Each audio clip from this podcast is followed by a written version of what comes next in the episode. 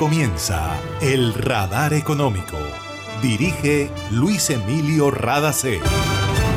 Soy Mabel Rada y esta es la emisión 9943 del Radar Económico. Estos son los temas en la mira del radar.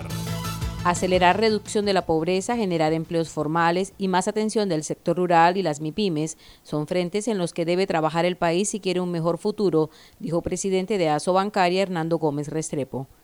Mejorar las condiciones de trabajo de los agricultores, del uso del suelo y cuidar la biodiversidad son tres de los objetivos que persigue la compañía PepsiCo con la aplicación de la estrategia de agricultura positiva. Les tenemos datos. Mañana es el segundo día sin IVA de este año y FENALCO aclara que los establecimientos comerciales no están obligados a exigir carnet de vacunación. Negocios por más de 2 mil millones de pesos aspira a cerrar Colombia durante Bioexpo 2021, la feria de negocios verdes que se realiza en Medellín.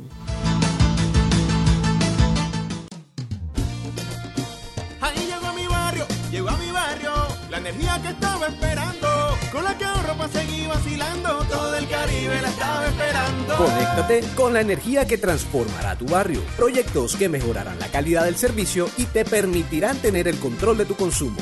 Sí a la energía que cambiará tu vida sin costo alguno. Y yo soy puntual con aire, me acompaña noche y día, porque con aire disfruto la vida. Aire. Una nueva energía se expande.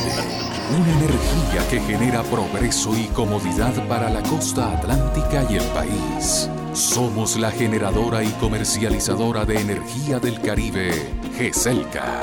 Y estamos aquí para entregar con firmeza la confiabilidad que la población y la industria colombiana necesitan.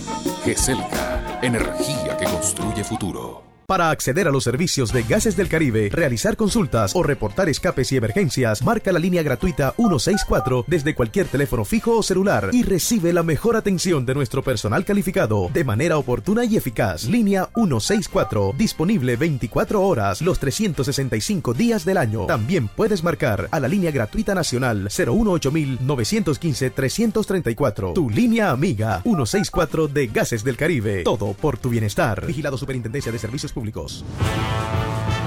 En el radar le contamos lo que está pasando en la economía.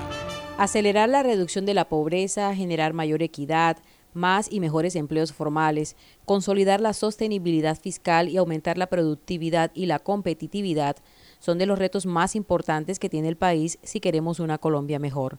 Esas fueron las palabras de Hernando Gómez Restrepo, presidente de ASO Bancaria, durante la clausura de la 55 Convención Bancaria. Gómez dijo que los esfuerzos para que el país tenga un mejor futuro deben ser de gobierno, sector privado y sociedad civil.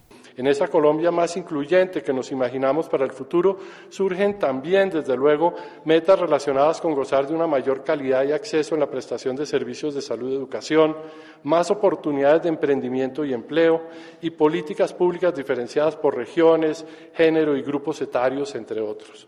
Este anhelo incluye la necesidad de fortalecer la confianza en las instituciones, en la economía y en el futuro, pero asimismo hace hincapié en que esta labor no es responsabilidad exclusiva del Estado, sino que también está en manos del empresariado y de la sociedad civil.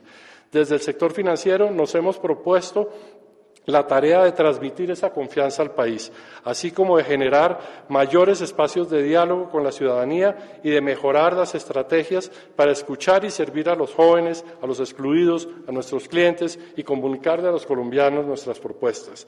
Asimismo, sabemos que el país espera que el empresariado colombiano adopte un rol protagónico en términos de inversión promoción del desarrollo rural, desarrollo de las MIPIMES, facilitación del emprendimiento, implementación de iniciativas sociales y ambientales y formalización de la economía. El presidente de ASO Bancaria dijo que la banca colombiana está comprometida con la profundización financiera, la inclusión y educación financiera, la ciberseguridad y el servicio a sus clientes. Para avanzar en profundización financiera, deben prestar mayor atención a segmentos rezagados como el rural, el de MIPIMES, el hipotecario rural y explotar el potencial que tiene el financiamiento verde. Hernando Gómez reconoció que en el caso del sector rural hay obstáculos como la deficiente provisión de energía eléctrica en algunas zonas del país, la cobertura de Internet, la insuficiente cantidad de corresponsales bancarios y cajeros automáticos en algunos municipios. También influyen la alta informalidad y el bajo nivel educativo, así como la imposibilidad para hacer estudios crediticios y el trámite de documentos en algunos de estos territorios. Dijo que para avanzar en ello es necesario que el país trabaje en formalización de la propiedad rural y robustezca la conectividad. En la ruralidad también se requiere aumentar la educación financiera, especialmente en la población vulnerable, que muestra poco conocimiento frente a la oferta de productos y servicios financieros, además de limitadas habilidades de ahorro e inversión. Para el caso de las MIPIMES, uno de los grandes obstáculos que tienen es la falta de apalancamiento financiero y eso quedó demostrado cuando en el segundo semestre de 2020 solo el 30% de las MIPIMES solicitó crédito en el sector financiero. El fenómeno está asociado a altos niveles de informalidad empresarial que dificulta el rastreo estadístico de las empresas, bajos niveles de apropiación tecnológica y baja educación financiera. 2.5 billones de pesos fue la utilidad neta a septiembre de 2021 reportada por el grupo Aval. En comparación con 2020, representa un crecimiento del 50%. Para el grupo, la economía colombiana continuó su recuperación durante el tercer trimestre de este año gracias al consumo de los hogares. La cartera de los bancos del grupo Aval mantuvo una buena dinámica de crecimiento en productos como libranzas y recuperación en tarjetas de crédito y libre inversión. Imagina la historia que estaríamos contando si en este aislamiento las centrales de generación de energía se hubieran detenido. ¿Qué sería de nosotros ante la oscuridad y la desconexión? ¿Has agradecido tener funcionando todo lo que necesitas para estar cómodo en tu casa? En GESELCA trabajamos sin parar para que Colombia no se apague y la energía que hace bien siga iluminando la esperanza de todo un país. Estamos contigo. GESELCA, energía que hace bien.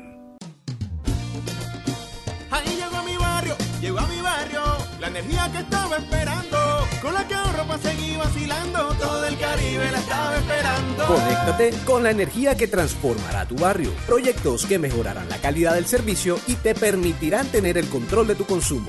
Sí a la energía que cambiará tu vida sin costo alguno. Y yo soy puntual con aire, me acompaña noche y día, porque con aire disfruto la vida. Aire.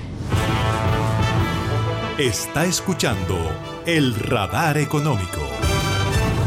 La agricultura positiva ha cobrado mucha fuerza en momentos en que las empresas se preocupan por los valores humanos y por ser responsables con el medio ambiente. Esta manera de trabajar incluye una actitud de mejora constante y atención positiva del negocio, el equipo de trabajo, la comunidad y el entorno en general. Una firma que trabaja con este tipo de estrategia es PepsiCo, que tiene entre sus propósitos reducir más de 3 millones de toneladas de carbono y al tiempo mejorar las condiciones de trabajo de los agricultores, con quienes tienen relación permanente aunque no sean sus empleados directos. Luis Zabaleta, director de sustentabilidad para América Latina de esta multinacional, dice que tienen claro el propósito de una agricultura más sustentable, con prácticas regenerativas que mejoren la salud del suelo y la biodiversidad en las zonas en las que operan. Zabaleta explica cómo lo están haciendo en PepsiCo. Es un programa en donde nosotros trabajamos directamente con los agricultores y nosotros con ellos trabajamos en prácticas que tienen que ver cómo pueden hacer más eficientes el uso de los recursos. Un buen ejemplo es a través de lo que nosotros llamamos nuestras granjas demostrativas. Es un programa de entrenamiento en donde establecemos prácticas que lo principal es poder hacer más eficiente la generación de los cultivos, que también les contribuye a ellos en términos de productividad y también los hace mucho más técnicos o especialistas en esto, ¿no? Incluye, por ejemplo, el tema de riego por goteo, ¿no? En donde alcanzamos a reducir 40% el uso de agua por hectárea. El otro tiene que ver con elementos de la digitalización necesitamos ver que un campo agrícola no es como una industria, sino es un ecosistema individual y cada ecosistema tiene que tener ciertos tratamientos específicos. Metiendo la parte de digitalización, nosotros podemos, por ejemplo, con el uso de drones, poder identificar cuáles son las condiciones que tenemos en cada uno de nuestros cultivos o en cada una de las áreas y poder identificar cuáles son las necesidades que tiene esa zona del cultivo y en lugar de hacer algo genérico, nos vamos enfocando en cada una de esas áreas. Si requiere un cierto tipo de fertilizante o si requiere un cierto tipo de material o ingrediente. Entonces lo hacemos de una manera mucho más específica y eso nos ha ayudado en reducir aproximadamente el 35% de electricidad, lo cual equivale también a través de uso de fertilizantes orgánicos y otras prácticas alrededor de un 36% de reducción de emisiones de CO2. Esto implica empoderar a los agricultores para que a través del conocimiento sean más eficientes y produzcan más. Para la compañía también es importante mantener la cadena de valor positiva y para ello tienen operaciones directas con plantas, bodegas, centros de distribución y flota propias totalmente descarbonizadas. Un tema bien importante es la parte cultural, el poder hacer conscientes a cada uno de nuestros empleados, a cada uno de nuestros socios, a cada uno de nuestros colegas, que desde cada una de las acciones que están tomando cómo pueden impactar positivo o negativamente el uso de los recursos. El otro punto tiene que ver con los contratos de suministro de electricidad. Nosotros buscamos socios estratégicos que nos suministran la mayor cantidad de electricidad renovable. Tenemos varias operaciones que por contrato nosotros recibimos 100% electricidad renovable, pero no nos quedamos ahí. También instalamos en diferentes plantas, centros o sitios paneles fotovoltaicos. Actualmente, por ejemplo, en México tenemos alrededor de 40 mil metros cuadrados cubiertos con paneles fotovoltaicos y muy pronto, por ejemplo, una operación en Colombia vamos a tener una operación similar. Y el tercer punto tiene que ver con aquello que no cubrimos, con reducir el uso de la electricidad, que no cubrimos con el tema de los contratos o los paneles fotovoltaicos, es a través de la adquisición de certificados de electricidad renovable. Era Luis Zabaleta, director de sustentabilidad para América Latina de PepsiCo. 1.500 millones de pesos es el monto del convenio que firmó el Gobierno Nacional con el Programa de Naciones Unidas para el Desarrollo, PNUD, que busca fortalecer los negocios verdes en Colombia. Carlos Correa, ministro de Ambiente y Desarrollo Sostenible, dijo que este convenio es clave especialmente para los emprendedores que se vieron afectados durante la pandemia. Correa comentó en el inicio de Bioexpo 2021 que se realiza en el Jardín Botánico de Medellín que durante la feria se aspira a cerrar negocios por más de 2 mil millones de pesos. Así destacó el ministro de Ambiente la importancia de los negocios verdes en el país. En Colombia hay 3.070 negocios verdes, de esos 3.070 más de 20.000 empleos, más de 500 mil millones de pesos en ventas anuales.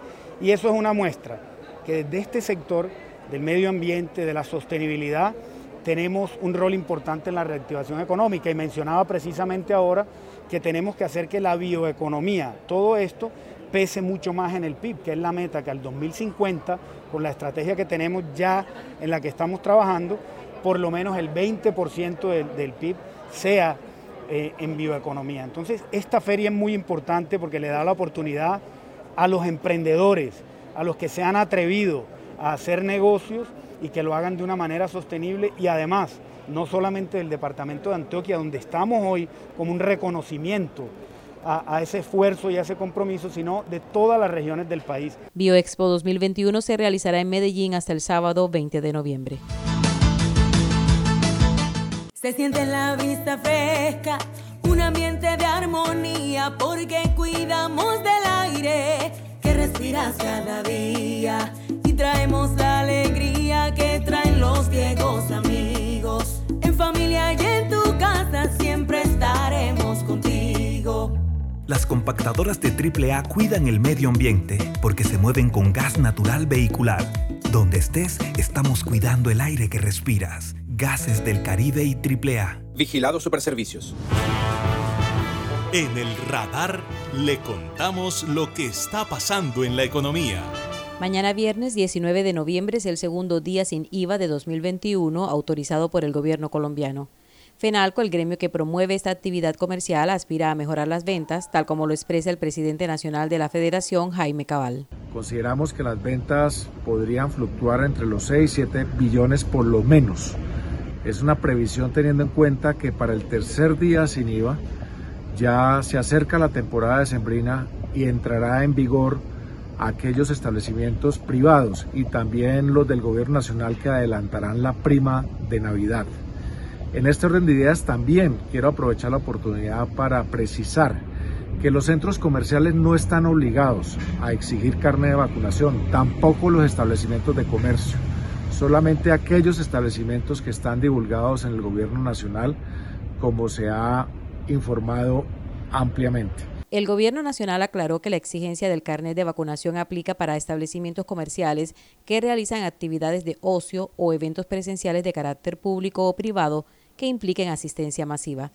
La medida incluye a bares, gastrobares, restaurantes, cines, discotecas, lugares de baile, conciertos, casinos, bingos y actividades en escenarios deportivos, también en parques de diversiones, parques temáticos y museos. La Superintendencia de Servicios Públicos Domiciliarios terminó el plan de vigilancia al servicio de aseo en la ciudad de Santa Marta y anunció que el balance es positivo. Escuchemos a Armando Ojeda, director técnico de gestión de aseo de la Superservicios. Evidenciamos que se logró la renovación de al menos el 20% de la flota de vehículos de recolección y transporte de materiales no aprovechables. Se hizo mantenimiento de los 567 contenedores de carga lateral con los que hoy cuenta la ciudad y se ajustaron las frecuencias de atención y lavado de los mismos, así como de la limpieza de las zonas aledañas. Adicionalmente, reiteramos que el distrito tiene retos importantes para el adecuado manejo de residuos especiales como muebles, colchones, residuos de construcción y demolición, así como la actualización del plan de gestión de residuos sólidos, con el fin de asegurar un manejo integral de residuos y el cumplimiento de todas las actividades asociadas al servicio público de aseo. Es importante una articulación efectiva entre la administración distrital, la interventoría de interaseo para la mitigación y erradicación de los puntos críticos. Igualmente es necesario promover entre la ciudadanía el uso adecuado de los contenedores para depositar los residuos ordinarios no aprovechables que se generan en la ciudad. Este plan de vigilancia se adelantó durante siete meses en la capital del Magdalena. Y esto ha sido todo por hoy en el Radar Económico. Gracias por su sintonía.